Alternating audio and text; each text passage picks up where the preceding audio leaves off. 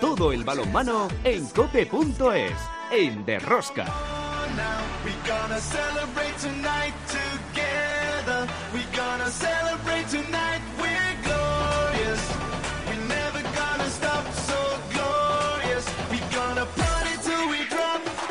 Hola, ya estamos aquí otra semana más con todos vosotros. ¿Qué tal estáis todos, amantes del balonmano, seguidores de Rosca? La Liga Sobal, muchas sorpresas nos está dando esta temporada en cuanto a rendimiento de equipos y resultados. El Fútbol Club Barcelona derrotaba a la Antequera por 45-19 y lograba su tercera mayor paliza en la historia de la Liga Sobal.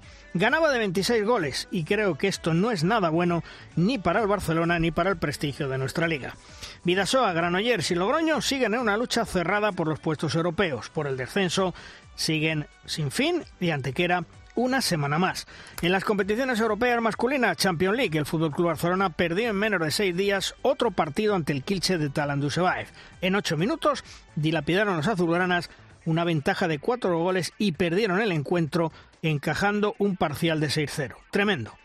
El jueves el Fútbol Club Barcelona tiene un encuentro que tiene que ganar sí o sí ante el Oporto en el Palau Blaugrana. En la European League, mañana martes, el Vidasoa tenía que viajar a Polonia para jugar ante el Wisla Y digo que tenía que viajar porque el partido ha sido suspendido, aplazado por la Federación Europea de Balonmano por positivos de coronavirus, otra vez en el conjunto de Irún.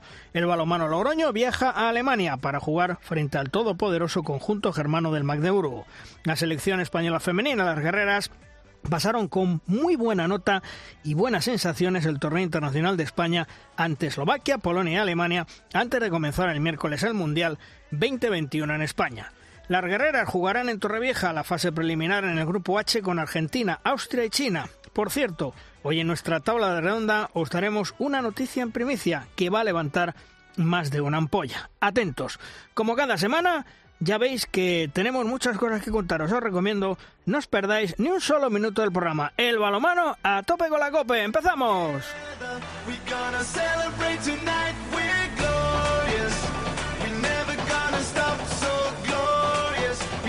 En el control de sonido, Mila Sánchez, en la producción del programa Belén Díaz de Arce, al frente de toda esta maravillosa y generosa familia apasionada del mundo del balonmano, Luis Malvar.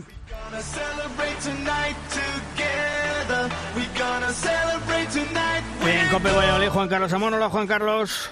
Hola Luis, ¿qué tal? Muy buenas. Bueno, pues eh, vamos allá con el análisis de la jornada porque nuestros invitados no esperan. Vamos allá con la tertulia de los magníficos. Si quieres conocer toda la actualidad del mundo del balonmano, descárgate de Rosca en cope.es.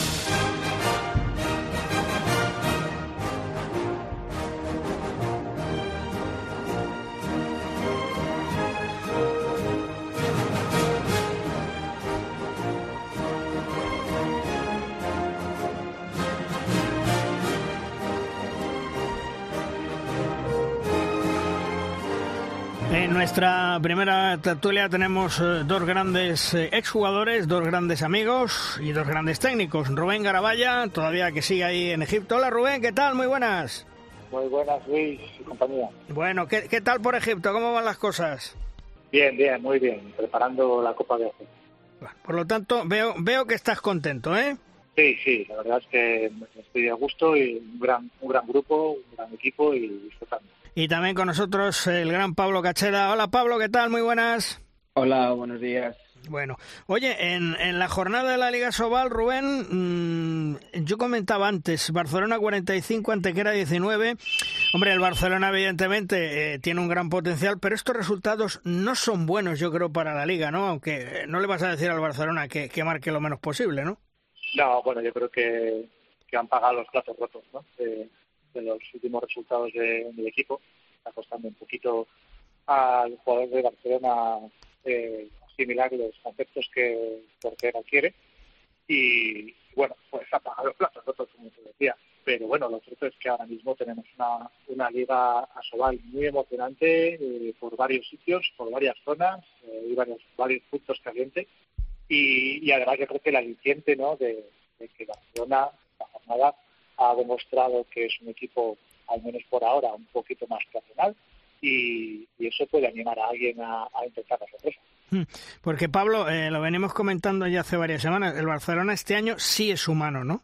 Sí, sí, bueno, está claro que como dice Rubén, están todavía pues eh, afianzando conceptos eh, en el cambio que, que provocado por el cambio de entrenador y, de sistema de juego y, de momento pues se está viendo que les está costando adaptarse al, al, nuevo modelo, ¿no? Entonces eh, creo que es el momento de, aprovechar, pues como, como decía Rubén, que algún equipo vea que que puede hacerlo. Ya ha estado, por ejemplo, venidor muy cerca hace un, hace un par de semanas y, como dices eh, tú, pues está claro que ahora mismo eh, es mucho más mortal que el año pasado, donde ganó todos los partidos de la temporada. Rubén, y el que mm, no levanta cabeza, por lo menos fuera de su casa, es el Ademar de León. Anaitasuna 35, Ademar de León 32, con garra, con fuerza, superando las dificultades y eso que salía el Anaitasuna de estar bueno confinados por el tema del coronavirus ganaron a la de Mar que insisto la de Mar de momento, hasta que se recupere y hasta que consiga Manolo Cadenas lo que quiere, muy complicado lo está pasando, ¿eh? eh no es el único equipo. O sea, ahora mismo hay eh, más equipos de los que parece en riesgo. En la, clasificación en la liga ahora mismo eh, es un poquito ficticia, hay equipos que les faltan partidos. Bueno, haciendo cálculos, cualquiera que se despiste un par de jornadas puede meterse en una zona en una zona peligrosa, mm. incluido la Alemán. Mm. Eh, la Alemán ya sabemos que hemos hablado ya varias veces de ello, que, que ha cambiado mucho su plantilla y que le pasa a todo el mundo cuando hace muchos cambios, pues es un periodo de adaptación. Mm. Y Pablo, el, el frigorífico Cángar de Morrazo va firme, ahí está quinto en la clasificación, ¿quién nos lo iba a decir? Y desde luego está haciendo una enorme temporada. Sí, sí, ayer vi el, partido que jugaron contra Sinfín, empezaron así un poco dubitativos, de hecho pues Moyano pidió en tiempo muerto para decirle que, que se relajasen, que disfrutasen del partido y en la segunda parte pues fue, fue ya otra cosa, la verdad es que bueno, a nivel defensivo están a un nivel muy alto y después jugadores como, como David, eh, que está dando un rendimiento excelente o como Dani en el extremo izquierdo pues eh, le están llevando pues a, estar ahí arriba y, a soñar por qué no con pues meterse en competición europea que al final cuando un equipo coge estas rachas todo es posible. Oye eh, eh, Pablo el sinfín qué, qué impresión te da está penúltimo está con seis puntos está en puesto de descenso da esa impresión de ser un equipo, mm, digamos, eh, tan pobre esta temporada y que tiene muchas papeletas para descender, aunque queda mucha liga. Bueno, yo ayer eh, empezaron bastante bien en la primera parte, pero sí que es verdad que en la segunda como que se desconectaron, empezaron a tirar mucho más de individualidades, a defensivamente no estar muy acertados y, y bueno, los últimos diez minutos del partido es que ni los pelearon, pero bueno, al final cuando estás también en esas dinámicas es muy complicado, venían de empatar creo que dos partidos, no terminan de encontrar las victorias, pero bueno, la verdad es que tienen una plantilla interesante, con gente de mucha calidad, como Xavi Castro, como Roca, el lateral derecho que el año pasado estaba en Barça B. Bueno, eh, supongo que también será un poco pues el momento y, yo creo que, bueno, que guerra van a dar seguro. Y Rubén, el, el, balonmano Logroño está cuarto clasificado, empatado a puntos con el Granoller. También ha ido, yo diría, de menos a más esta temporada. Y mm, el problema puede ser que tal vez la competición europea le puede pasar factura en algún momento que otro. Sin duda. Eh, la competición europea siempre pasa factura y, y habrá algún tropizo con el que no se contaba y al final eh, eso se nota. Y todos los años pasa lo mismo, todos los. Eh, equipos que están en Europa lo acaban lo acaban notando. Pero bueno, de momento se mantienen con, paso firme y eh, con mucha regularidad en, la liga. Yo creo que ahora mismo hay eh, trabajo de Barcelona, obviamente, tres equipos que están demostrando una, gran fiabilidad, que son y, y Logroño, y luego pues las dos sorpresas, que son Y. En la parte de abajo, Pablo, el Torrelavega sigue ganando partidos ante equipos grandes, en este caso de siete goles ante el Cuenca. Está ocupando puesto de promoción, pero tiene dos partidos mm, menos que, el resto. Cuidado con el Torrelavega, que, que se puede ser uno de los equipos que se salve, ¿eh? Sí, el, el Torlavega yo es que lo veo un equipo muy parecido, por ejemplo, a Cangas, eh, con gente muy joven, con, con un equipo pues que lleva muchos años jugando juntos, que saben lo que quieren hacer cada fin de semana y después de gente, ya te digo, de mucha calidad y con mucha hambre. Entonces, pues bueno, creo que, que lo están demostrando, creo que van a pelear y van a vender muy cara su piel porque bueno seguro que en las quinielas de mucha gente salían pues que, que podían estar ahí para descender y, y bueno pues eh, están demostrando un buen nivel y que se están adaptando muy bien a la categoría. Rubén el Granoller eh, estábamos hablando que es uno de los equipos fiables como tú decías de los que están arriba pero ahora mismo tiene yo creo que tres jugadores que son una pieza fundamental. Son eh, Chema Márquez Antonio García y Paul Valera, que están haciendo una tremenda temporada. Sí, sí, la verdad es que el Chema Márquez está en un momento de forma, yo no sé si lo había visto así, eh, menos desde hace mucho tiempo que no le veía así, tan fuerte, tan eh, tan incisivo, ¿no? Es muy muy difícil pararle porque eh, va con mucha potencia y mucha fuerza. Pues está con la confianza eh, y ya te digo, en general todo el equipo, ¿eh? Tiene tiene un equipo muy bien compensado ¿eh? en, todos, los puestos, muy buenos jugadores con mucha calidad, muy inteligentes todos. De todos modos, eh, ya le llamó Jordi Rivera tanto a él como a Paul Valera, pero yo creo que Alex eh, posiblemente va a tener una plaza para el europeo. ¿Tú, ¿Tú, cómo lo ves, Rubén? Hay, hay una gran pelea ahí en ese puesto. ¿eh? Hay, hay muchos candidatos, gracias a Dios, en España, pues en ese puesto eh, tenemos donde elegir y bueno, entonces es difícil, ¿eh? es difícil hacer una predicción de, de lo que eh, de lo que Jordi va a elegir, porque yo creo que es probable que ahora mismo él todavía ni siquiera lo decidido, porque, porque es muy complicado ahora mismo. Oye, y, y, Pablo, en la posición de central, que tú conoces perfectamente, ahí yo creo que Paul Valera, Yanta Rafeta, eh, Agustín Casado, mmm, son opciones que puede manejar en, esa lista del europeo, aunque no nos olvidemos tampoco de, de los veteranos, ¿no? Que, que sabes que, que cuenta Jordi Rivera con ellos. Sí, sí, bueno, es que al final, a pesar de ya haber una convocatoria en la que pues eso, hubo muchas novedades y, pudimos ver un poco las intenciones de, de Jordi, creo que, que, bueno, hacer una convocatoria ahora en el cambio generacional, la primera convocatoria para un gran torneo, eh, siempre va a ser de, toda una incógnita y siempre va a ser eh, diferente. Entonces, bueno, eh, como, como bien decís, hay mucho y muy bueno donde elegir, entonces pues la verdad es que yo estoy con, con muchas ganas de ver esa, esa convocatoria de Jordi. Bueno, vamos a ver la convocatoria de Jordi Rivera pensando en ese Europeo 2020 que está a la vuelta de la esquina. Recordemos que va a ser el Europeo 2022 que se va a disputar en Eslovaquia y Hungría. Veremos a ver si la pandemia a todo esto no, no nos lo complica y donde la selección española defiende título de campeón de Europa porque a fecha de hoy es bicampeona de Europa. Fue en el 20, ha sido en el 18 y por lo tanto la selección española parte como una de las grandes favoritas a pesar de esa renovación generacional. Rubén, gracias por estar con nosotros. Hasta otro día. Un fuerte abrazo. Un placer, como siempre. Un abrazo. Pablo, lo dicho, gracias por estar con nosotros y charlamos otro día. También otro fuerte abrazo para ti. Gracias a vosotros. Un abrazo.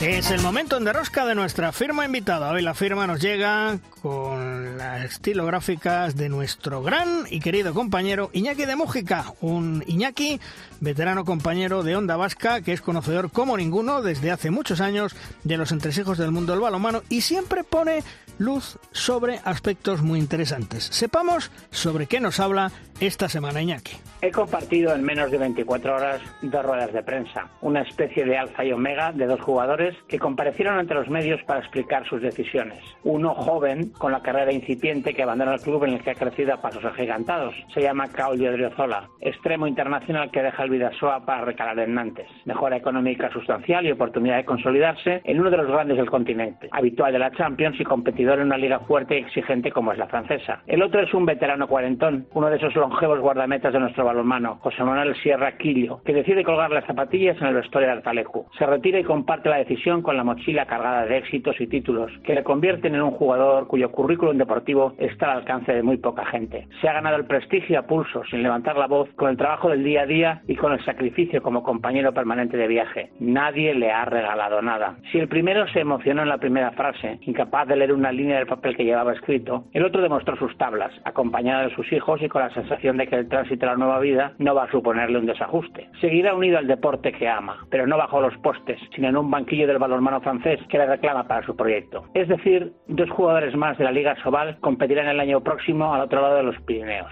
Francia nos mira desde la fortaleza de sus recursos económicos, sabiendo que aquí los humanos siguen siendo vitales para un deporte que apasiona. Lo que falta en una parte destaca en la otra, o eso es lo que parece, más allá del enorme trabajo de los representantes, que saben mover ficha bien y a tiempo. Fijaos en qué mes del año nos encontramos y qué trajín tan imponente rodea las competiciones de la próxima temporada. Os cuento estos dos ejemplos de dos jugadores, pero no tengo la menor duda de que unos cuantos más seguirán sus pasos. Y es que camarón que se duerme se lo lleva la corriente.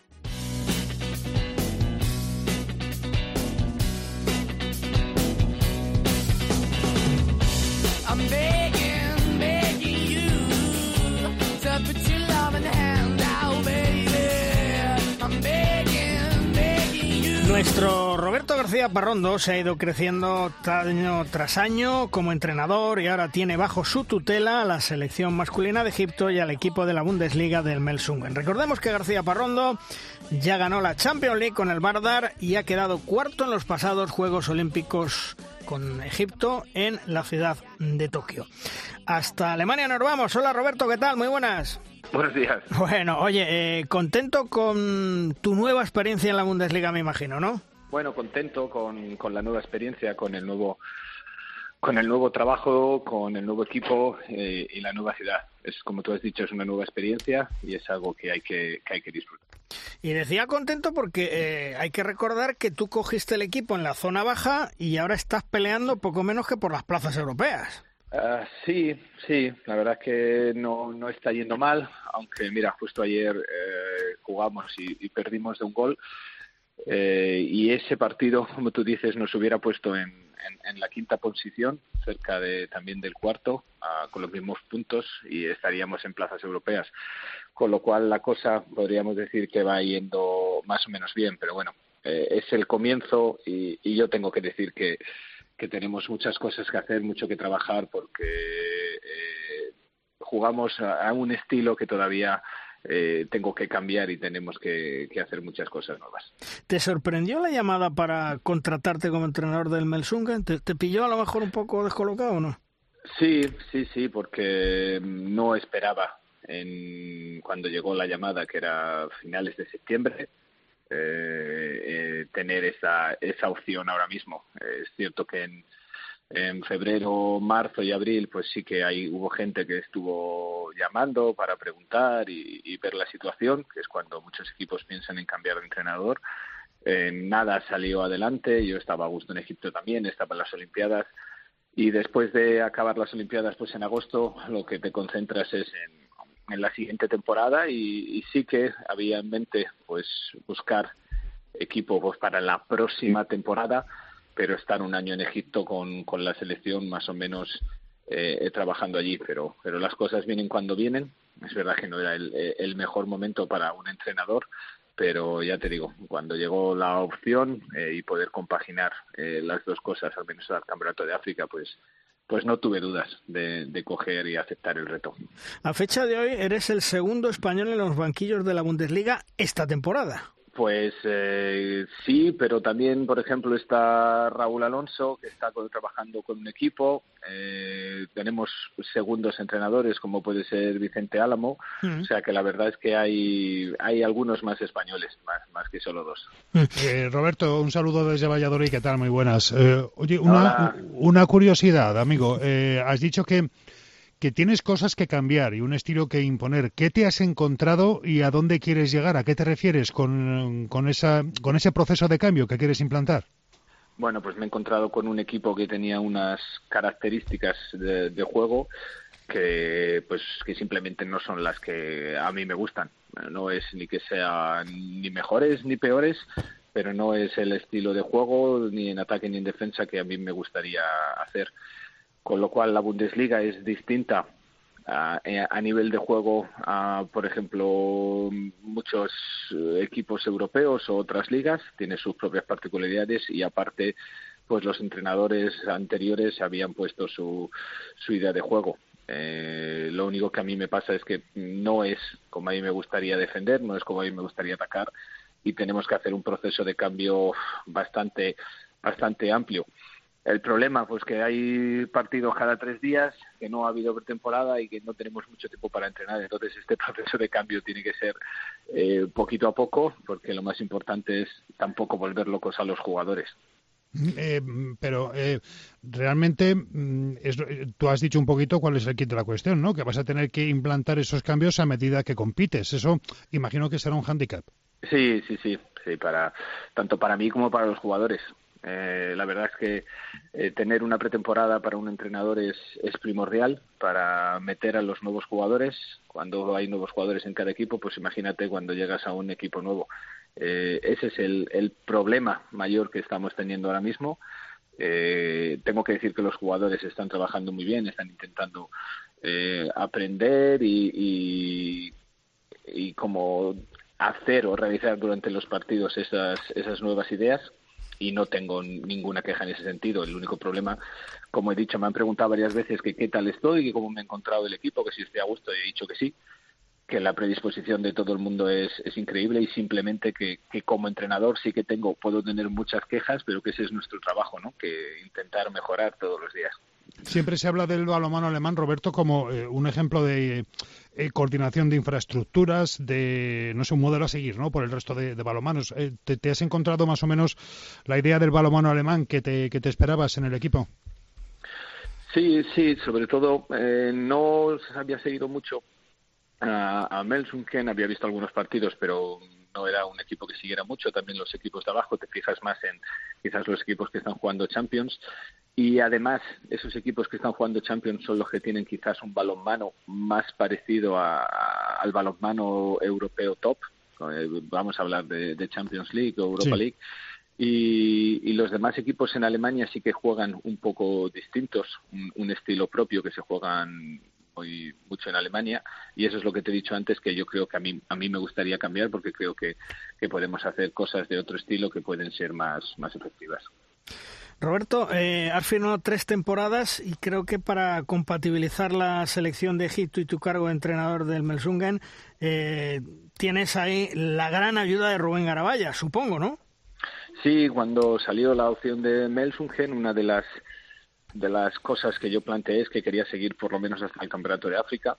Eh, y en ese sentido, pues la federación lo que me dijo es que necesitaba algún, algún ayudante, alguna persona que ahora que yo no voy a estar allí, pues pueda seguir trabajando.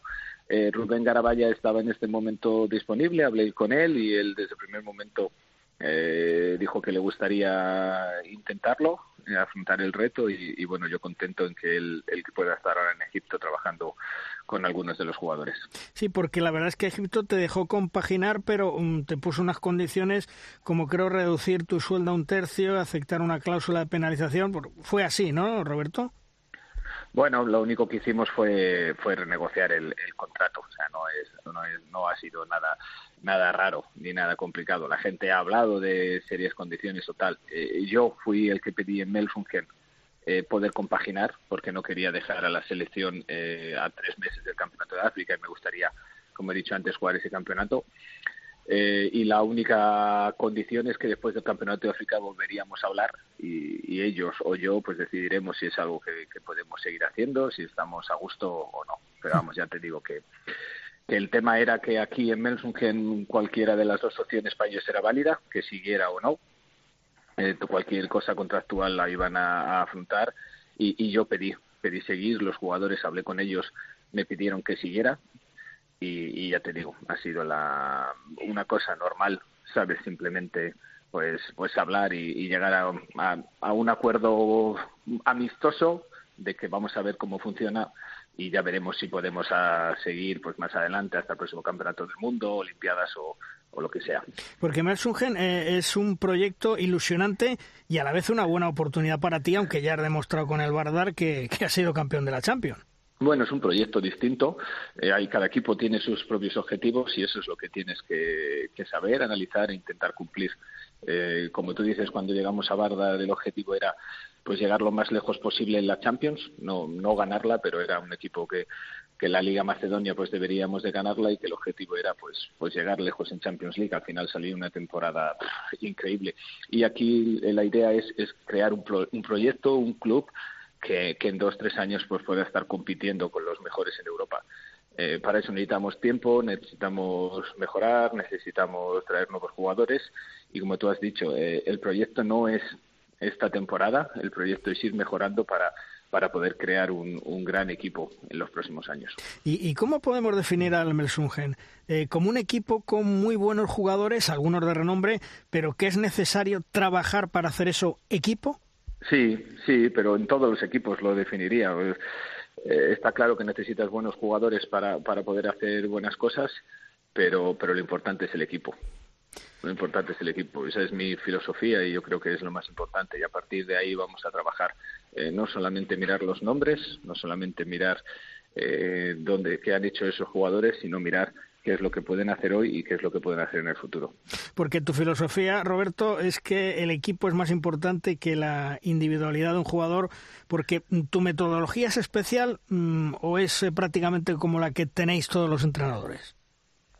No lo sé, eh, mi metodología es la mía, es como ya te digo, la, como me gusta ver las cosas, no me gusta ni generalizar ni, ni hacer decir que yo soy especial, pero, pero sí que te digo que, hoy en día es imposible ganar muchos partidos si, si no haces, si no creas un equipo. Eh, es verdad que hace 10 años, 12 años, tener un jugador eh, que fuera desequilibrante eh, te daba mucha ventaja, pero como está el balonmano actual, el nivel defensivo, necesitas que todos los jugadores aporten y, y, hacer combinaciones de, entre jugadores para poder llegar a una situación clara de gol. Y de la misma manera, si no trabajas con ayudas en defensa y, el equipo no tiene un sistema definido, pues es bastante fácil que recibas gol. Como tú has dicho, eh, un jugador solo no nos puede dar la victoria, tenemos que trabajar todos, todos a la vez y saber perfectamente qué es lo que hay que hacer. Oye, Roberto, eh, has hablado de eh, cambios de jugadores de cara al futuro. ¿Con el presupuesto de tu equipo puedes ir al mercado A, al mercado B o a la sección de oportunidades en la Bundesliga? Pues yo creo que haciéndolo con tiempo se pueden traer buenos jugadores pero esa es la idea, es no solo en mi equipo, yo creo que todos los equipos a día de hoy saben que, para fichar buenos jugadores tienes que hacerlo con tiempo, esa es la idea. Para la próxima temporada, por ejemplo, pues ya vamos eh, quizás un pelín tarde para, mm. para poder traer eh, jugadores que, terminaran contrato, pero bueno, eh, lo que haya. Hay veces que, como tú has dicho, hay jugadores que, que hay que ir al mercado A y hay veces también que puede haber muchas gangas y que salgan bien. Entonces, en ese sentido, habrá que buscar y habrá que intentar traer lo que sea mejor para el equipo. Eh, no solo hay veces que hay jugadores que son grandísimos jugadores, pero mm, quizás no los necesitas y a lo mejor hay jugadores no con tanto renombre, pero que es la pieza clave que, que puede ayudar a que el equipo mejore. Roberto, y, y hablando de mercado, ¿cómo se ve la Liga Sobal desde Alemania? Bueno, la verdad que no se sigue mucho porque saben que, por desgracia, el, el nivel de los equipos ha bajado un poco. Está claro que, todos conocen a Barcelona, eh, pero hay, hay muchos equipos desconocidos, por desgracia. Es verdad que sí que, gracias a que juegan competición europea, todavía se sigue hablando de Ademar León, de Valladolid se recuerda, Logroño, eh, ahora están hablando de Irún, por ejemplo, o sea que saben que hay equipos que han hecho las cosas muy bien y que están jugando bien, pero por desgracia ellos mismos saben que al nivel de jugadores, eh, quizás, por ejemplo, para Bundesliga no es un mercado que ellos estén buscando. No me refiero solo a mi equipo, sino yo he preguntado eh, sobre otros equipos, eh, si miran en Alemania, pero ellos dicen que, que a día de hoy pues que, que no hay jugadores que, que puedan ser muy interesantes para, para este mercado. Por cierto, eh, la, aplicación de la Liga Sports TV, que es la que tiene la exclusiva aquí en España de la transmisión, eh, eh, ¿se puede ver en Alemania? Porque creo que hay ciertos países sin derechos donde, dependiendo de dónde te encuentres ubicado, la aplicación funciona o no funciona. No sé si es el caso de Alemania o no. No lo sé, no he probado porque aquí los partidos los echan por Sky Sport, entonces teniendo esa, esa aplicación o estando suscrito a ellos puedes ver todos los, partidos, así que no lo sé. Roberto, eh, ¿qué sentiste cuando te enfrentaste a España por el bronce en los Juegos Olímpicos de Tokio? ¿Sentiste algo especial, un cosquilleo o no? Ah, no, sentí un poco de, de rabia al principio del partido porque sabía que o ellos o nosotros ganábamos y con lo cual o ellos estaban muy contentos y yo estaba enfadado o que yo estaría contento y que tenía y entonces que tenía amigos que, que iban a estar bastante tristes entonces quizás antes de jugar sí que eh, dice eso, es el peor equipo con el que querría jugarme una medalla, por lo que significa con las Olimpiadas. Gente como Raúl, Gedeón, Viran, eh, Julen, eh, es que hay, hay muchísimos jugadores que son amigos, jugadores que han sido compañeros míos y, y en ese sentido sí que te da rabia que si tienes que jugártelo a, vida o muerte, a ganar una medalla o irte sin ella, pues, pues me daba rabia que fuera contra ellos por lo que te digo, porque cuando acabe el partido eh, lo que menos deseas es que alguien que, que es tu amigo, que es tu compañero, esté triste. Por el lado contrario, eran ellos o éramos nosotros. ¿Egipto es la selección emergente eh, a gran nivel ahora mismo en el balonmano mundial? Bueno, Egipto es la selección que en el último mundial eh, estuvo a punto de clasificarse para semifinales y, y por mala suerte perdimos eh, los penaltis después de dos prórrogas contra la que luego fue campeona del mundo Dinamarca y que luego pues en las Olimpiadas eh, se metió en semifinales. es lo único que te puedo decir. No quiero hablar de selección emergente, de selección de futuro. Es, es una selección que ha hecho muy buenos los dos últimos grandes campeonatos los ha hecho muy bien, que ha tenido un gran rendimiento y a partir de ahí pues la idea es, es seguir trabajando y seguir creciendo. Oye, tengo una curiosidad, si quieres me la contestas, si no, no. Eh, Hassan, Mustafa eh, manda mucho en, sé que manda mucho en Egipto, pero ¿manda mucho también en la Federación de Egipto o, no? ¿Es simplemente pues una persona que aprecian, que, que le tienen puesto ahí eh, en, un altar por el cargo que tiene y ni pincha ni corta? Eh, Hassan Mustafa es una persona que ha sido el presidente de la Federación Internacional durante muchísimos años, con lo cual Egipto está súper orgullosa, como tú has dicho, de, de tener eh, como presidente pues a, una persona de su país. Eh, yo la verdad es que sinceramente no he tenido muchas reuniones con él o no lo he visto muchas veces porque ya te digo, él es el presidente de la Federación Internacional y por Egipto no viene demasiadas veces. Está claro que durante el Mundial apareció un par de veces y en la preparación de las Olimpiadas sí que en, en dos torneos que estuvimos, fíjate, en Alemania y en Francia, pues a él le invitaron como presidente de la Federación Internacional y fue cuando le vimos, pero no no es una persona con la que tengamos contacto a diario, pero, pero está claro que, para un país como Egipto, pues que Hassan Mustafa sea el presidente de la Federación Internacional es un orgullo. Y el relevo generacional de la selección española, ¿cómo la ves? Antes hablabas Raúl Entre Ríos se ha retirado, Viran Gedeón todavía lo tenemos, eh, Julen yo creo que también se retira de la selección. ¿Cómo ves tú ese relevo generacional? Pues yo creo que va a ser difícil, porque claro, estamos hablando de, grandísimos jugadores. Estamos hablando de grandísimos jugadores y, la gente que venga por detrás, pues dar el mismo nivel mm, al principio va a ser muy complicado, va a ser muy complicado, pero igual que te he dicho antes que por desgracia en Alemania piensan que en Alemania, que España ahora mismo a lo mejor no es un país en el que haya jugadores para, para una liga tan competitiva como la alemana, yo no pienso de la misma manera. Creo que hay, hay muy buenos jugadores, que lo único que a lo mejor les falta es un poco de experiencia y competir pues en partidos más complicados o competiciones más importantes.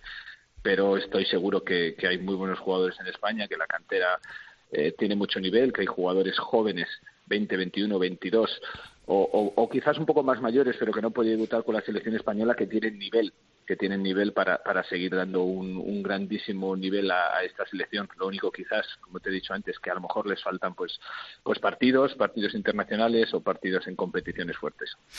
Roberto García Parrondo, el entrenador del Melsungen, de la Bundesliga, el seleccionador masculino de Egipto, campeón en su momento de la Champions League con el Bardar, con Egipto luchó por la medalla de bronce, que afortunadamente para nosotros lo ganaron los hispanos en los pasados Juegos Olímpicos de Tokio, y evidentemente haciendo un grandísimo trabajo equipo por equipo donde vayan. Roberto, gracias por atendernos, un fuerte abrazo, cuídate. Un fuerte abrazo para vosotros. Hasta luego.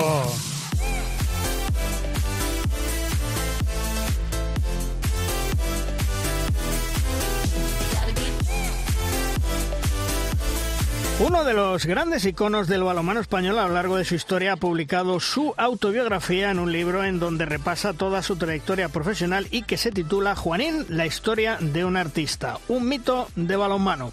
Máximo goleador de la Liga Sobal y con la selección española en su León natal, nos espera el mítico Juanín. Hola Juanín, ¿qué tal? Muy buenas. Hola, buenas, ¿qué tal? Bueno, oye, orgulloso del camino que has recorrido hasta tu retirada porque la verdad es que no te regalaron nada, ¿no? Sí, efectivamente, más o menos es un poco resumen de lo que queremos contar ahí en el, en el libro también. Mm. Oye, eh, a los niños que no tienen altura y poco peso, ¿qué les dices? Que si les gusta el balonmano, para adelante, ¿no?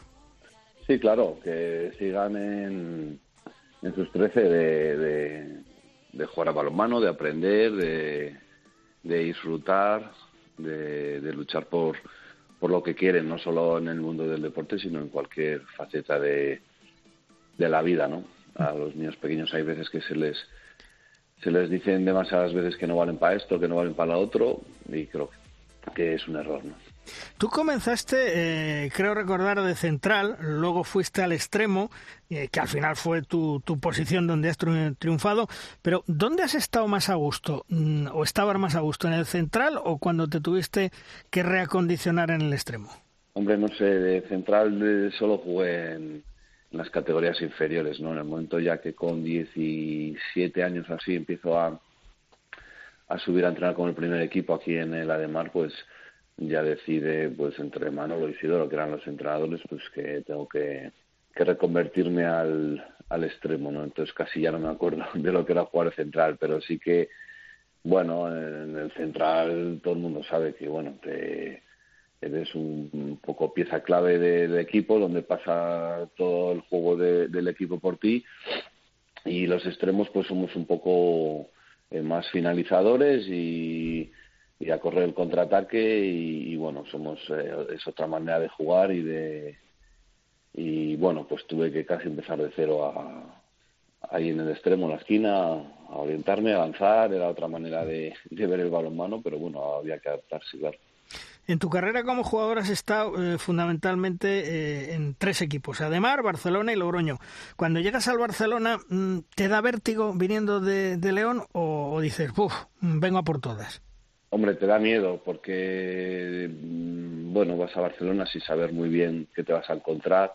Es un gran club y, y bueno, no, sabes muy bien, aunque tienen, tenía amigos allí, gente con la que había jugado en la selección, con la que estaba jugando en la selección, gente que había jugado con él en, en Ademar y, y bueno, te pueden explicar algo, pero bueno, hasta que no llegas allí y, y lo ves in situ, pues no, no sabes lo que te encuentras, ¿no? Pero bueno, el, el, el miedo o el respeto que tenía por llegar a Barcelona, pues eh, rápidamente vi que, que todo el mundo pues eh, te hace por porque te adaptes muy rápido, todo el mundo te hace la vida más fácil y, y bueno, pues eh, rápidamente ahí la gente se adapta y estuve encantado todos esos años. Porque realmente tú fuiste allí muy feliz, ¿no? Sí, sí, sí, claro, allí fueron los mejores años de mi carrera deportiva y, y bueno, pues eh, pasé unos años pues inolvidables, ¿no? Aparte de los títulos que pude ganar, pues eh, el día a día, pues eh, todo lo que vivimos allí, pues sí que hace que estuviéramos allí muy muy bien todos esos años. Eh, tu regreso a León al final, bueno, pues yo creo, no sé si decirte que ha sido uno de tus peores recuerdos, pero tú nunca te imaginabas ni te esperabas, yo creo que ese trato del club de tu vida y, menos las palabras que en su momento dijo el presidente. Bueno, cuando regresé a la de Mar está, está feliz, ¿no? Vuelves a casa, vuelves un poco al, al, lugar donde, de donde saliste y, la intención pues era retirarme aquí, por supuesto. Eh, mis últimos años jugando en la de Mar y era un poco cerrar el ciclo ¿no? de toda mi carrera deportiva. Eh, así fue. Eh, quizás las formas o las circunstancias no fueron las mejores al final, pero, pero bueno, no es eh, cosa del club, sino de cosas de, de la gente que, que gestiona el club y, y ya está, ¿no? No, no se puede cambiar eh, la, la, la, manera de, de actuar que tienen o la manera de obrar y, y nada, ¿qué voy a hacer? Oye, ¿y, cómo es la vida ahora de Juanín? ¿Qué le contamos a, a, los oyentes, a los aficionados? ¿Cuál es el día a día de Juanín a fecha de hoy? Pues ahora nada, la verdad es que desde que pasó lo de la pandemia estaba entrenando al equipo filial de la de Mar, a un equipo también de la base y bueno, con, todos los problemas que tuvimos ahí con el club, pues pues nada, ahora ya no, estoy entrenando ni nada y, bueno, pues eh, eh, pensamos en hacer este libro ya hace tiempo, fue una idea un poco mm, bastante pensada, meditada y, y, llevamos bastante tiempo ya con él y gracias a Dios pues ya salió hace un par de meses y, bueno, pues haciendo cosillas para el libro y eso. Y tu mejor recuerdo con la selección española me imagino que el oro de Túnez, ¿no, Juanín?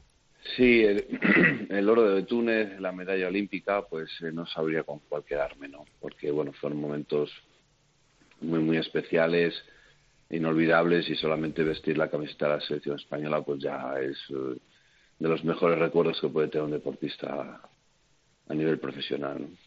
Yo siempre he tenido, Juanín, la curiosidad de saber qué os dijo Juan Carlos Pastor en ese vestuario de Túnez antes de salir a, la final con Croacia. ¿Qué os dijo? Vamos a salir a disfrutar, porque evidentemente Croacia era la gran favorita y luego la pasasteis por encima, la arrollasteis y me imagino que, que, Juan Carlos diría algo para quitaros la presión.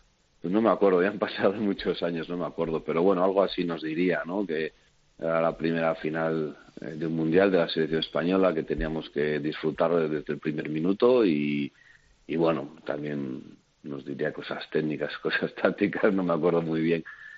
En esos momentos tampoco está mucho para escuchar, sino que estás deseando que empiece el partido para, para lucharlo y para ir a por él, que fue lo que hicimos y nos salió todo, todo redondo aquel día. Mm.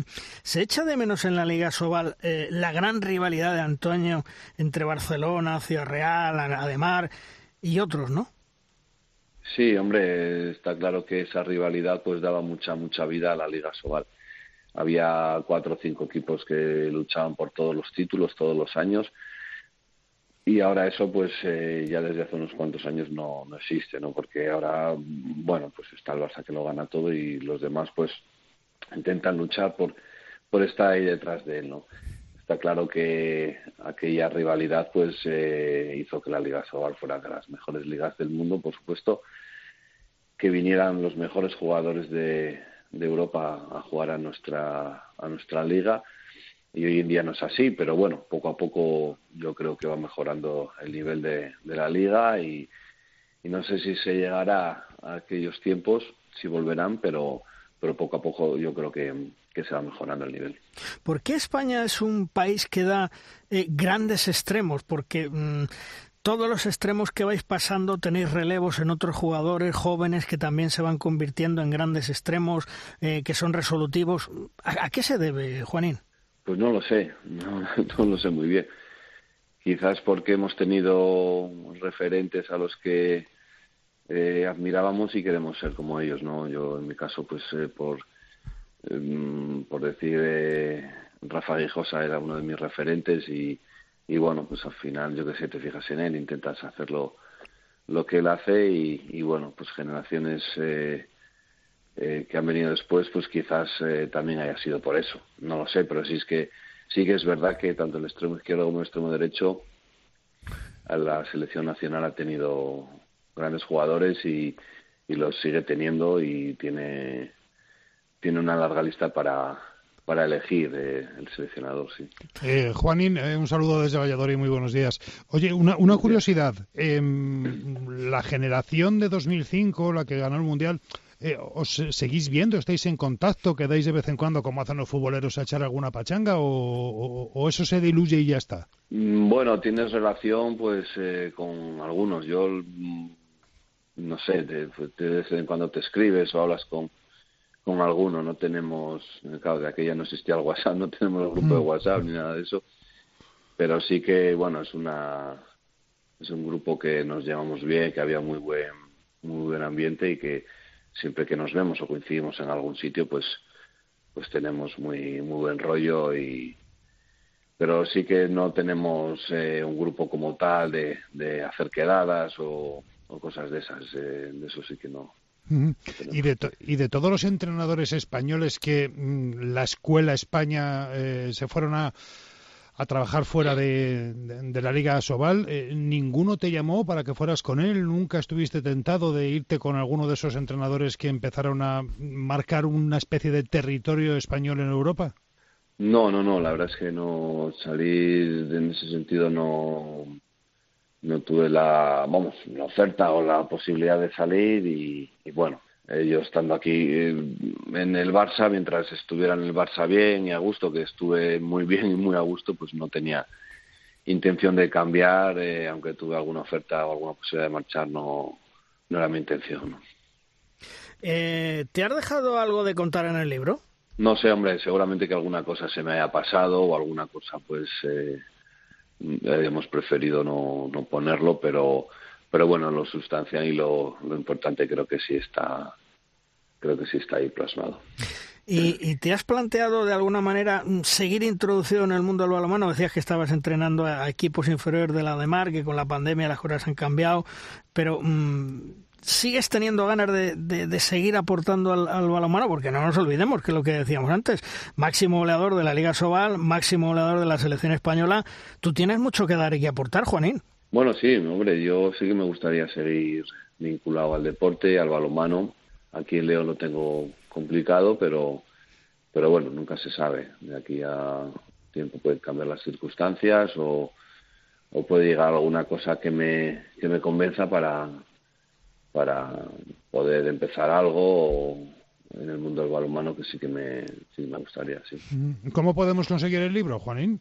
Eh, se puede comprar vía online eh, en alguna de las librerías eh, que hay aquí en León y no sé no sé si quieres te paso el enlace o pero bueno se, te lo mandan o sea se vende bien en, por internet te lo mandan y en un par de días lo, lo tienes pero bueno pues recordemos que el libro se titula Juanín, la historia de un artista, un mito del balomano. Juanín, que como siempre es un placer hablar contigo y que ojalá, ojalá cuanto antes eh, vuelvas a estar dentro del mundo del balonmano, aunque ahora tu faceta de comentarista, ¿cómo se te da, por cierto, en esa Champions que estás con los compañeros de Dazón? Bueno, eh, este año no, no estoy bajando a Madrid de momento, pero bueno, la experiencia fue, fue muy buena y, y ah, bueno, al principio estás un poco, es algo que no conoces, un poco nervioso, pero la verdad es que la experiencia al final fue, fue muy, muy gratificante y, y está muy bien, la verdad. Bueno, pues lo dicho, que a ver si cuanto antes se recupera a Juanín García para el mundo del balonmano, porque es uno de los grandes mitos, uno de los grandes hombres, de los grandes iconos del balonmano español y tiene todavía mucho, mucho que aportar y mucha gente tiene que aprender de él. Juanín, como siempre, un placer charlar contigo, un abrazo. Igualmente, un abrazo. Hasta, luego.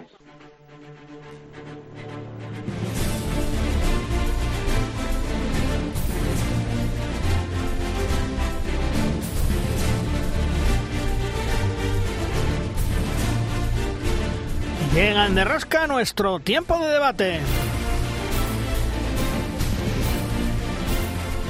Es nuestra tabla redonda.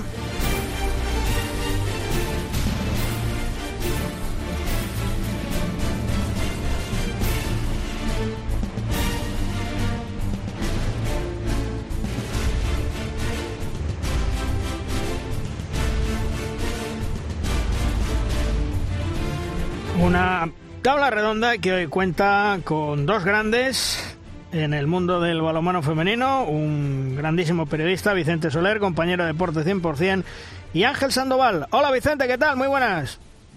Muy buenas Luis, hola a todos. Y Ángel Sandoval, hola Ángel, bienvenido. Hola, buenos días, bienvenidos todos.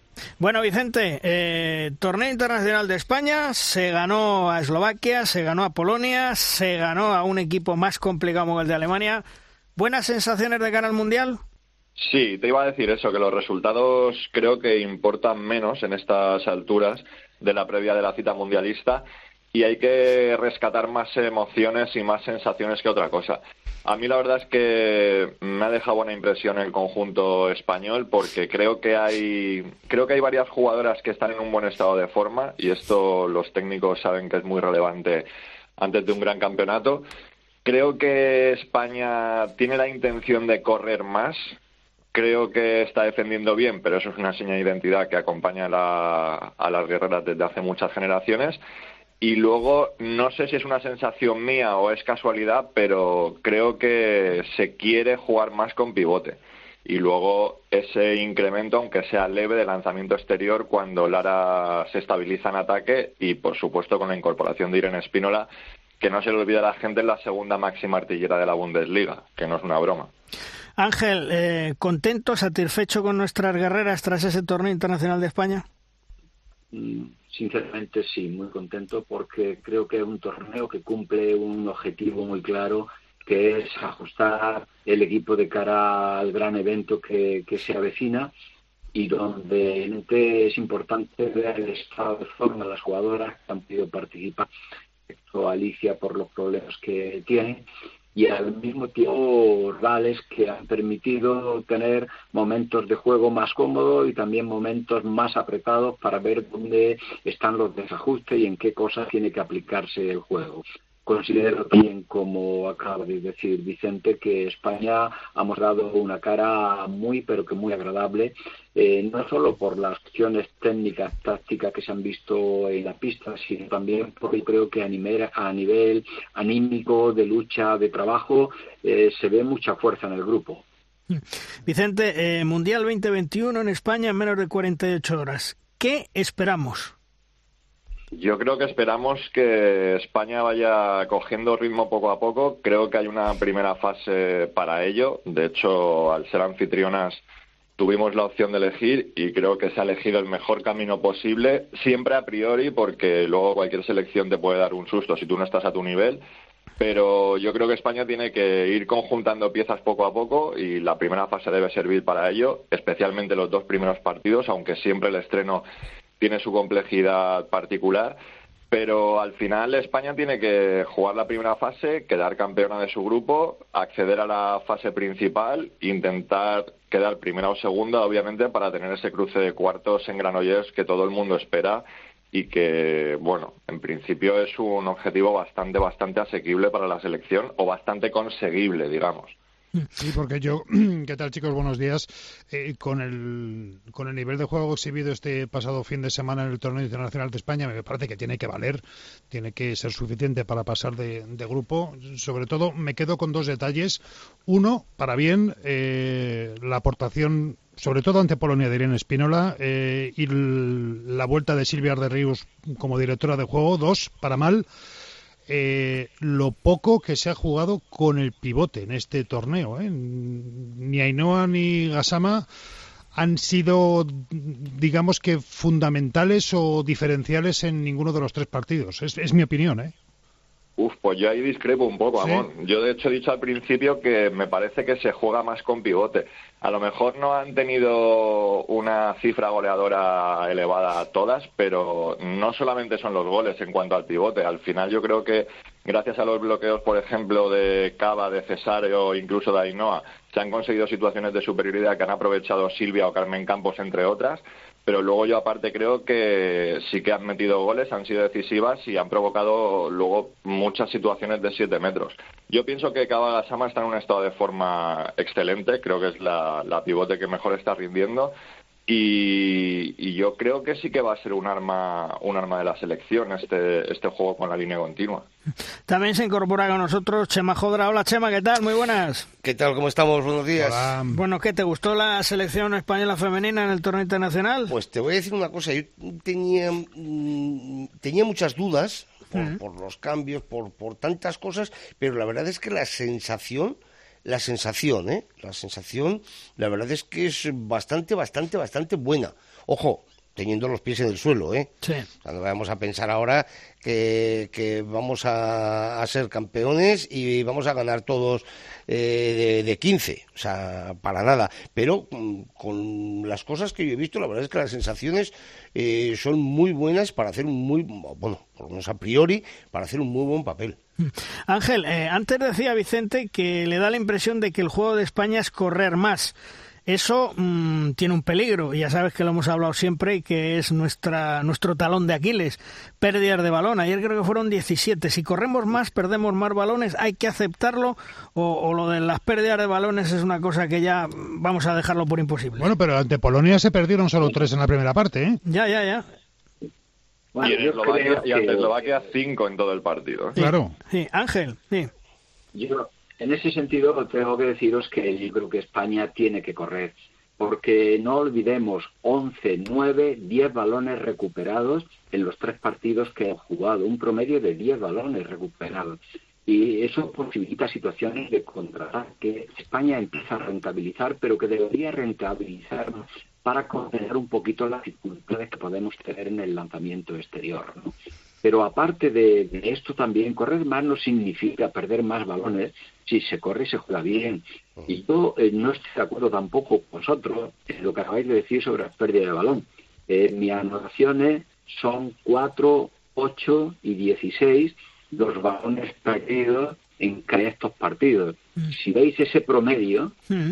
es decir, es el promedio de los grandes campeones, es decir, un promedio de 8 o 9 balones perdidos te lleva casi a las medallas, ¿no? Es decir, lo que no podemos irnos es un poquito a, lo del último partido, que sean 16, 17 pérdidas, pero yo creo que España estabilizándose entre las 8, 12 pérdidas de balón, le iría muy bien a su juego, ¿no? Yo creo que hay que correr, hay que tener cierto control y sobre todo entender que la pérdida de balón no es cuestión ni un error de una jugadora los balones pierden porque el pase es la acción colectiva más importante que existe y a veces un mal pase lo salva una buena receptora que se parte la cara por él, ¿no?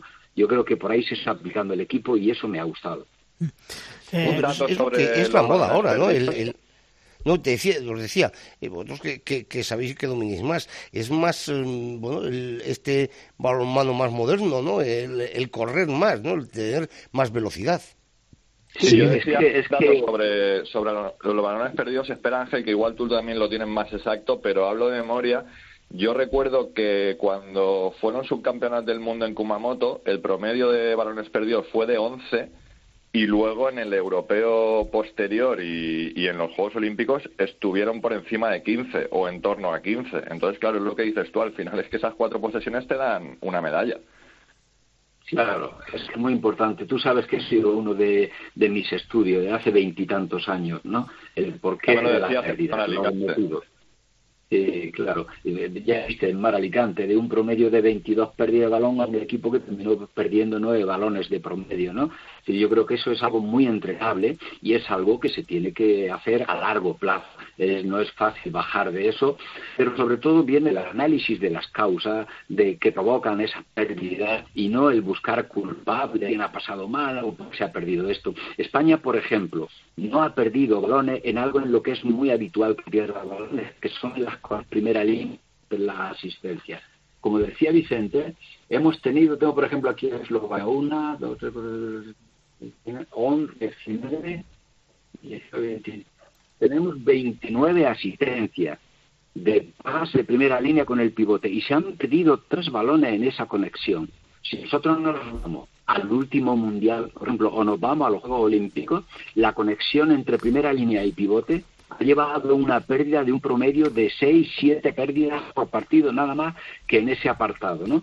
yo creo que ahí el equipo ha estado mucho mejor. Las primeras líneas han ampliado sus trayectorias, el momento de paz ha sido mejor, las pivotes han aguantado un poquito más el bloqueo. A mí me ha gustado esa selección. Y no olvidemos, decía Vicente, que esa suerte a lo mejor no han metido más goles, pero que nueve penaltis de los que nos, han pitado lo han conseguido ellas con su juego y al, agarrar las, las defensoras, ¿no? Eh, vamos a seguir hablando ahora de, ese mundial, del balonmano femenino, pero mm, quiero hacer un inciso porque os comentaba al principio que íbamos a dar una primicia que va a levantar ampollas. Y es que eh, la Soval ha convocado para el próximo jueves 2 de diciembre de manera virtual una reunión de urgencia tanto de la Asamblea General Ordinaria como Extraordinaria, una Asamblea Ordinaria que va a comenzar a las 10 de la mañana, mientras que la Extraordinaria será a partir de las 11. Una asamblea ordinaria que tiene unos puntos de día donde se examen, aprobación si procede de cuentas anuales temporada 2021, ratificación si procede de la cuota de acceso temporada 2021, ruegos y preguntas. Y en la asamblea extraordinaria tiene primer punto informe del presidente, segundo ratificación acuerdos comisión delegada, tercero inscripción de clubes, cuarto remuneración del presidente, ojo. Otra vez. Espera, espera, espera, espera, espera, porque te vas a echar las manos en la cabeza. Cinco asuntos varios, seis ruegos y preguntas. Es decir, el famoso plan cántabro de papá revuelta, tal y como os comenté en su momento, día a día se va haciendo realidad y cumpliendo paso a paso. El cuarto punto del orden del día en la Asamblea Extraordinaria es remuneración del presidente. Pues bien, Servando Revuelta, hijo, si finalmente se aprueba en la Asamblea, va a tener por fin su sueldo que a fecha de hoy no hay, como presidente de Asobal a partir del jueves. Un sueldo que venía buscando desde el minuto uno cuando le nombraron en el cargo y que todos sabíamos que era el objetivo. Pasar de segundo entrenador de un equipo de Asobal a presidente de Asobal por nada era impensable y tenía su fin. Pero es que según me cuentan, la cosa no se queda ahí. Parece ser que en Asobal sobra el dinero en estos momentos para subir el sueldo a sus dirigentes. Al nuevo director general, don Miguel Ángel Martín, que acaba de llegar, parece ser que le han puesto un sueldo muy superior al que en su momento cobraba Joan Marín, un Marín que es más que reconocido en todo el mundo del balonmano. También parece ser que al secretario general, don Fernando Corral, igualmente también le han subido el sueldo y ahora le van a otorgar un sueldo al actual presidente de Asobal, don Servando Revuelta Hijo, que me imagino que ya veréis cómo no va a ser de 900 euros al mes. Vamos, que a este paso también le van a poner un sueldo al portero del edificio donde tiene la sede Asobal. Por cierto, según mis fuentes, ningún presidente de Asobal en su historia ha cobrado un sueldo como tal. Es una auténtica vergüenza.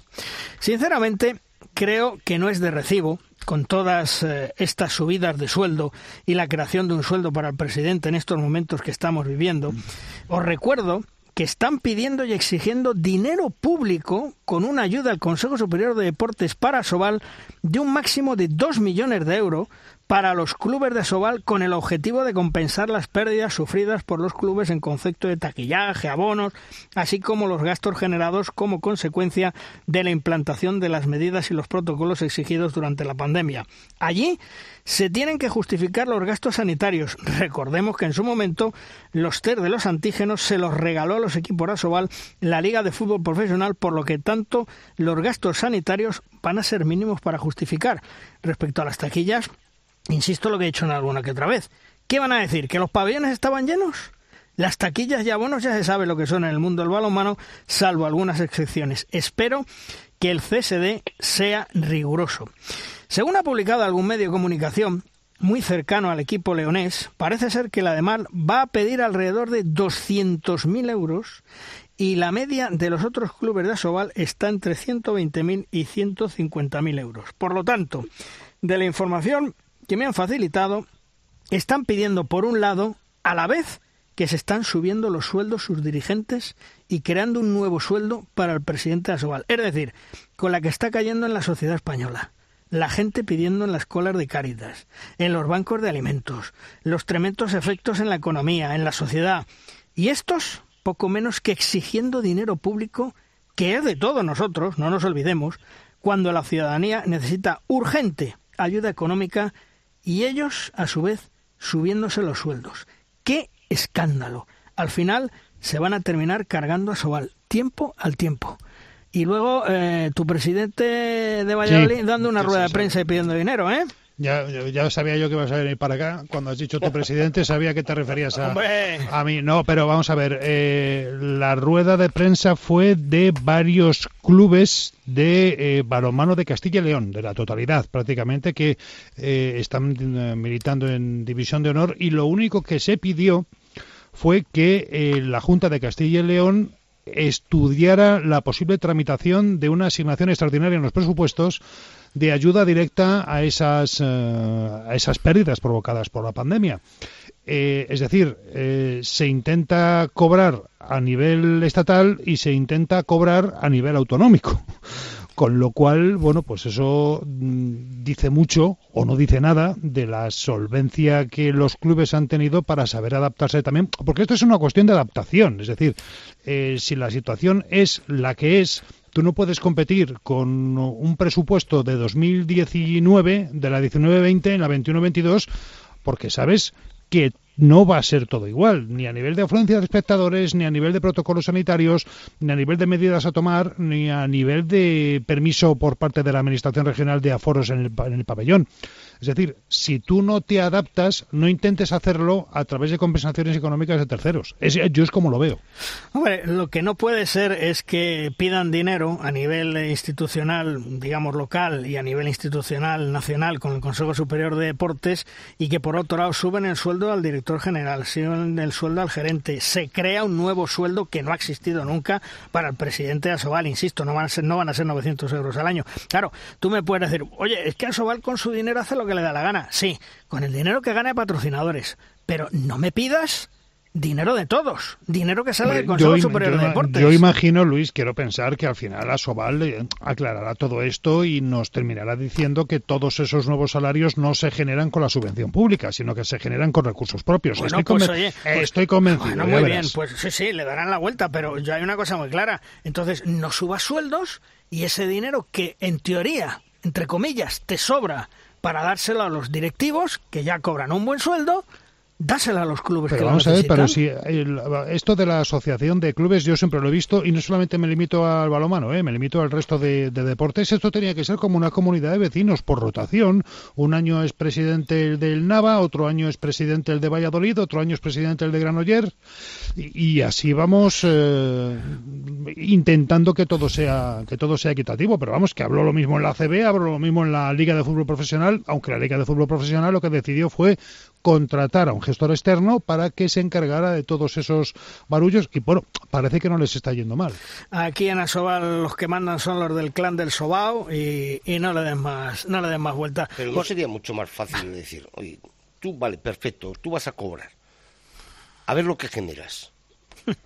Y entonces con lo que generes, un, comisionista, correcto eso es con lo que generes, eh, con lo que generes de más. Oye, mira, vamos a ver, aquí de entrada que tenemos eh, 50. Pues mira, con mi trabajo hemos conseguido 150. Ahora, yo de esos 150. El, el 1%. Eh, pues, eh, lo que sea, X, ¿no? perfecto, porque te lo has currado y te lo has ganado. Pues adelante. La verdad es que, Vicente, los clubes femeninos también necesitan dinero, ¿verdad? De claro. Todo el mundo necesita dinero. No, lo digo, lo digo, lo digo porque me imagino que los directivos de los, los presidentes o presidentas de clubes de balonmano femenino no se van a subir el sueldo y a la vez van a pedir una ayuda al Consejo Superior de Deportes o a la Federación, ¿no?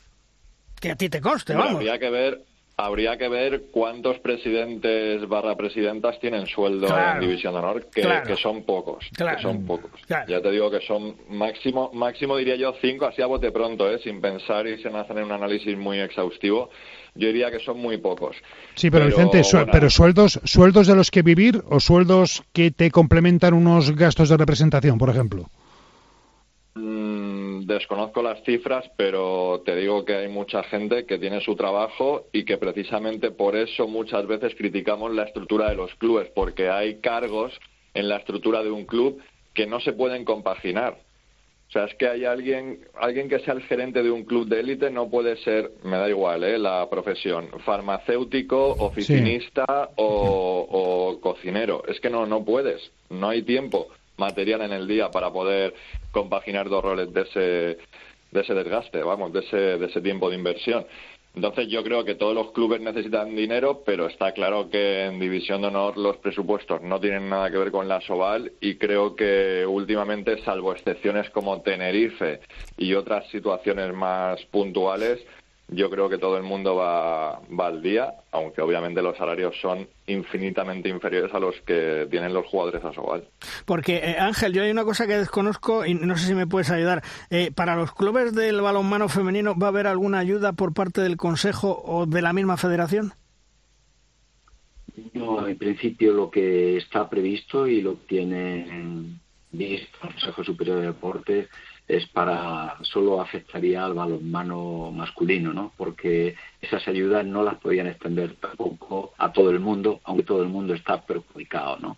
Eh, la Federación sí que siempre intenta que esa ayuda a través de de las cantidades que reciben todos los años y que se destinan básicamente a mejorar las cotizaciones y los contratos de las jugadoras para, en fin, darle eh, ese plus de seriedad eh, progresivamente se está buscando.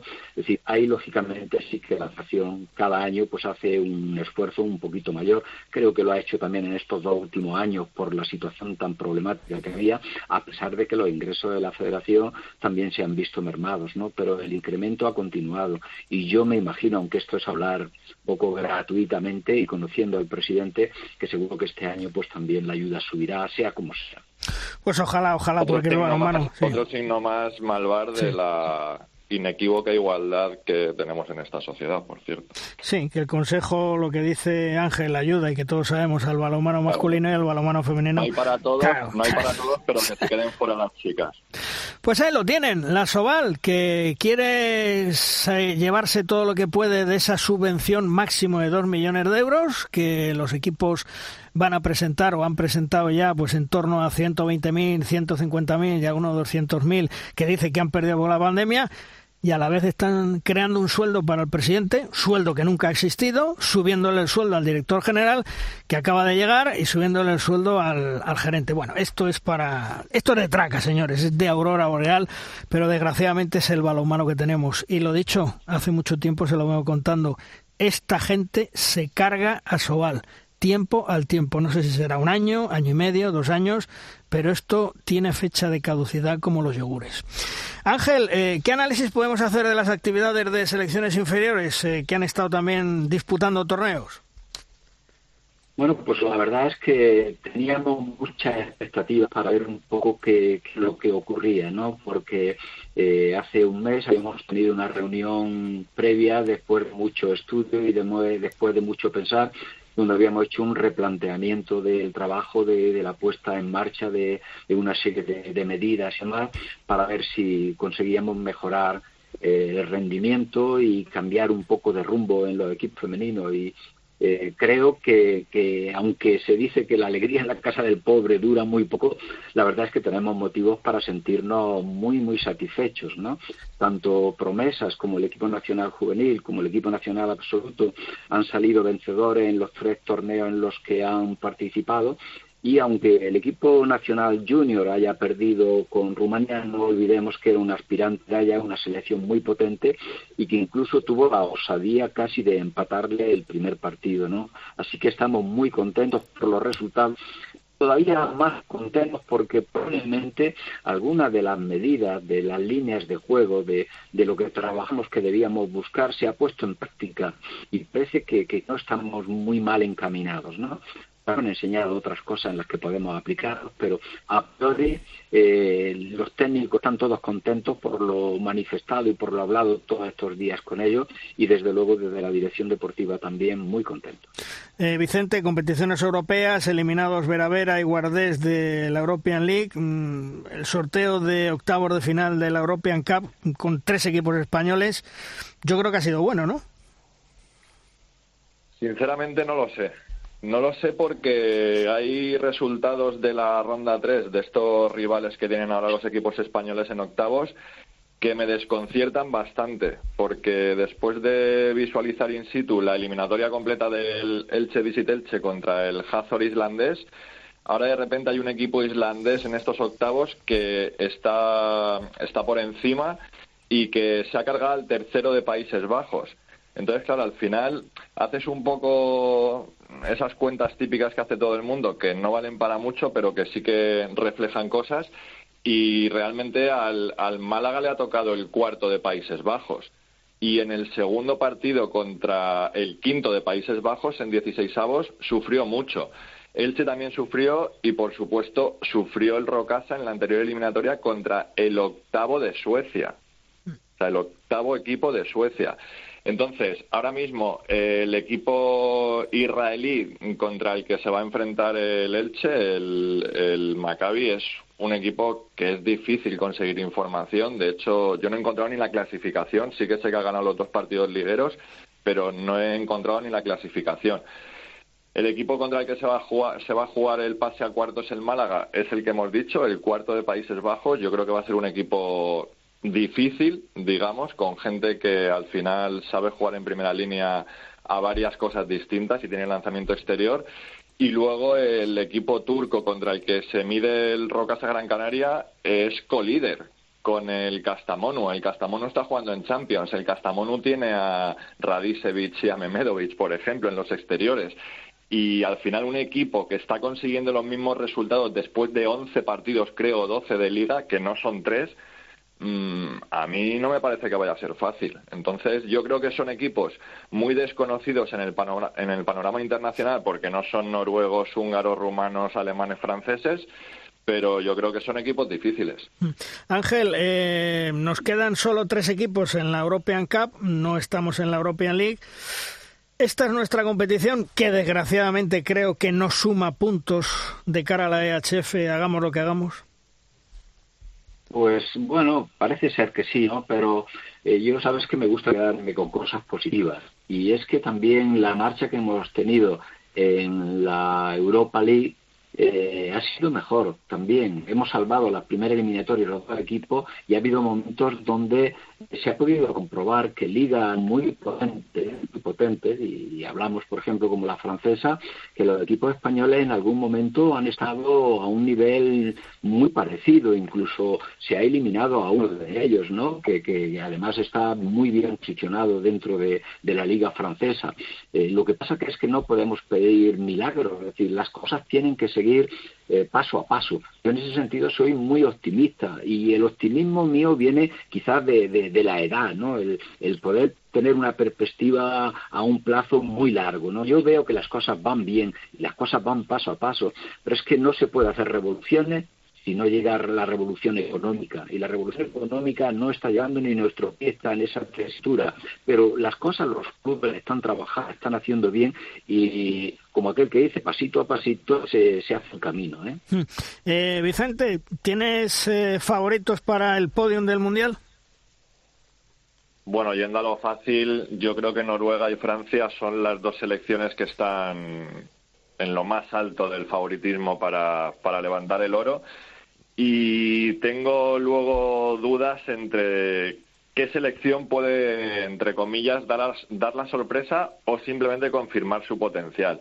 No sé, no podría decirte si apostar por Países Bajos, eh, apostar por Rusia, que al final viene con bajas también. No sé si a modo transición o a modo ya certificar una plantilla de cara al ciclo olímpico, pero bueno, vienen sin Maslova, vienen sin Seidoquina, sin Makeva, sin Ana Sen y por supuesto sin Ana Viajireva.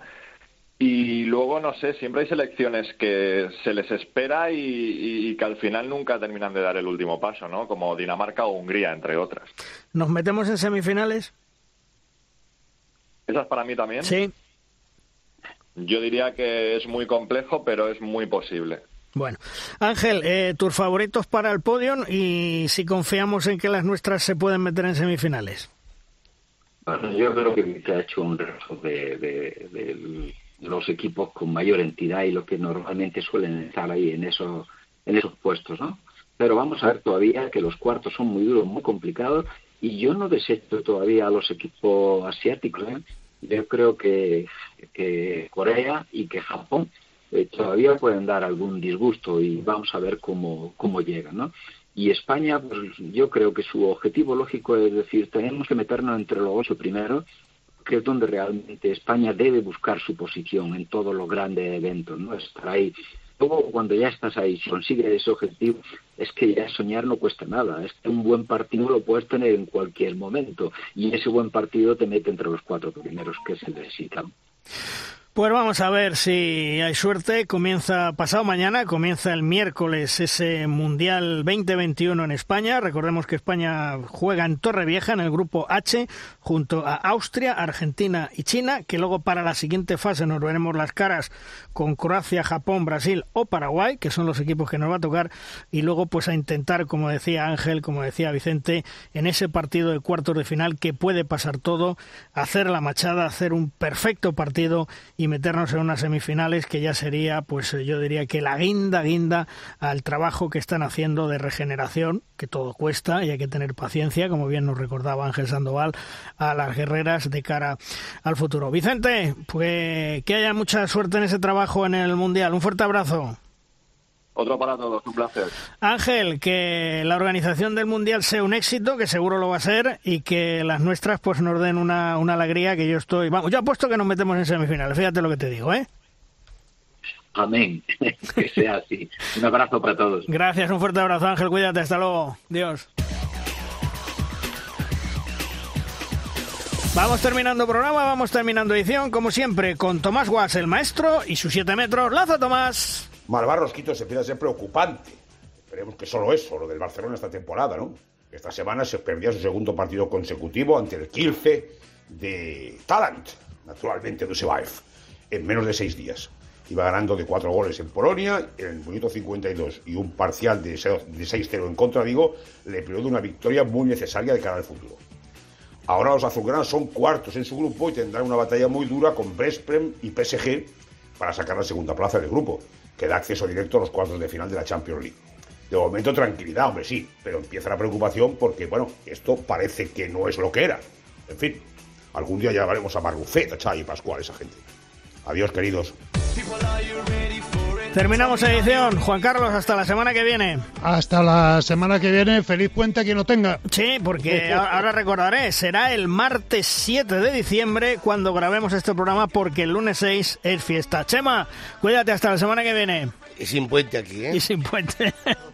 bueno, nos hablamos. Un abrazo. Hasta luego. Hasta luego. Bueno, pues ya sabéis, eh, la próxima semana no estaremos el lunes 6 de diciembre porque es festivo. Grabaremos el martes 7 de diciembre y ahí os contaremos todo lo que es actualidad en la Liga Sobal, en el Mundial Femenino 2021, por supuesto, con la actuación de nuestras guerreras y todo lo que es noticia y actualidad en el mundo del balonmano. El martes 7. Os esperamos. ¡Adiós!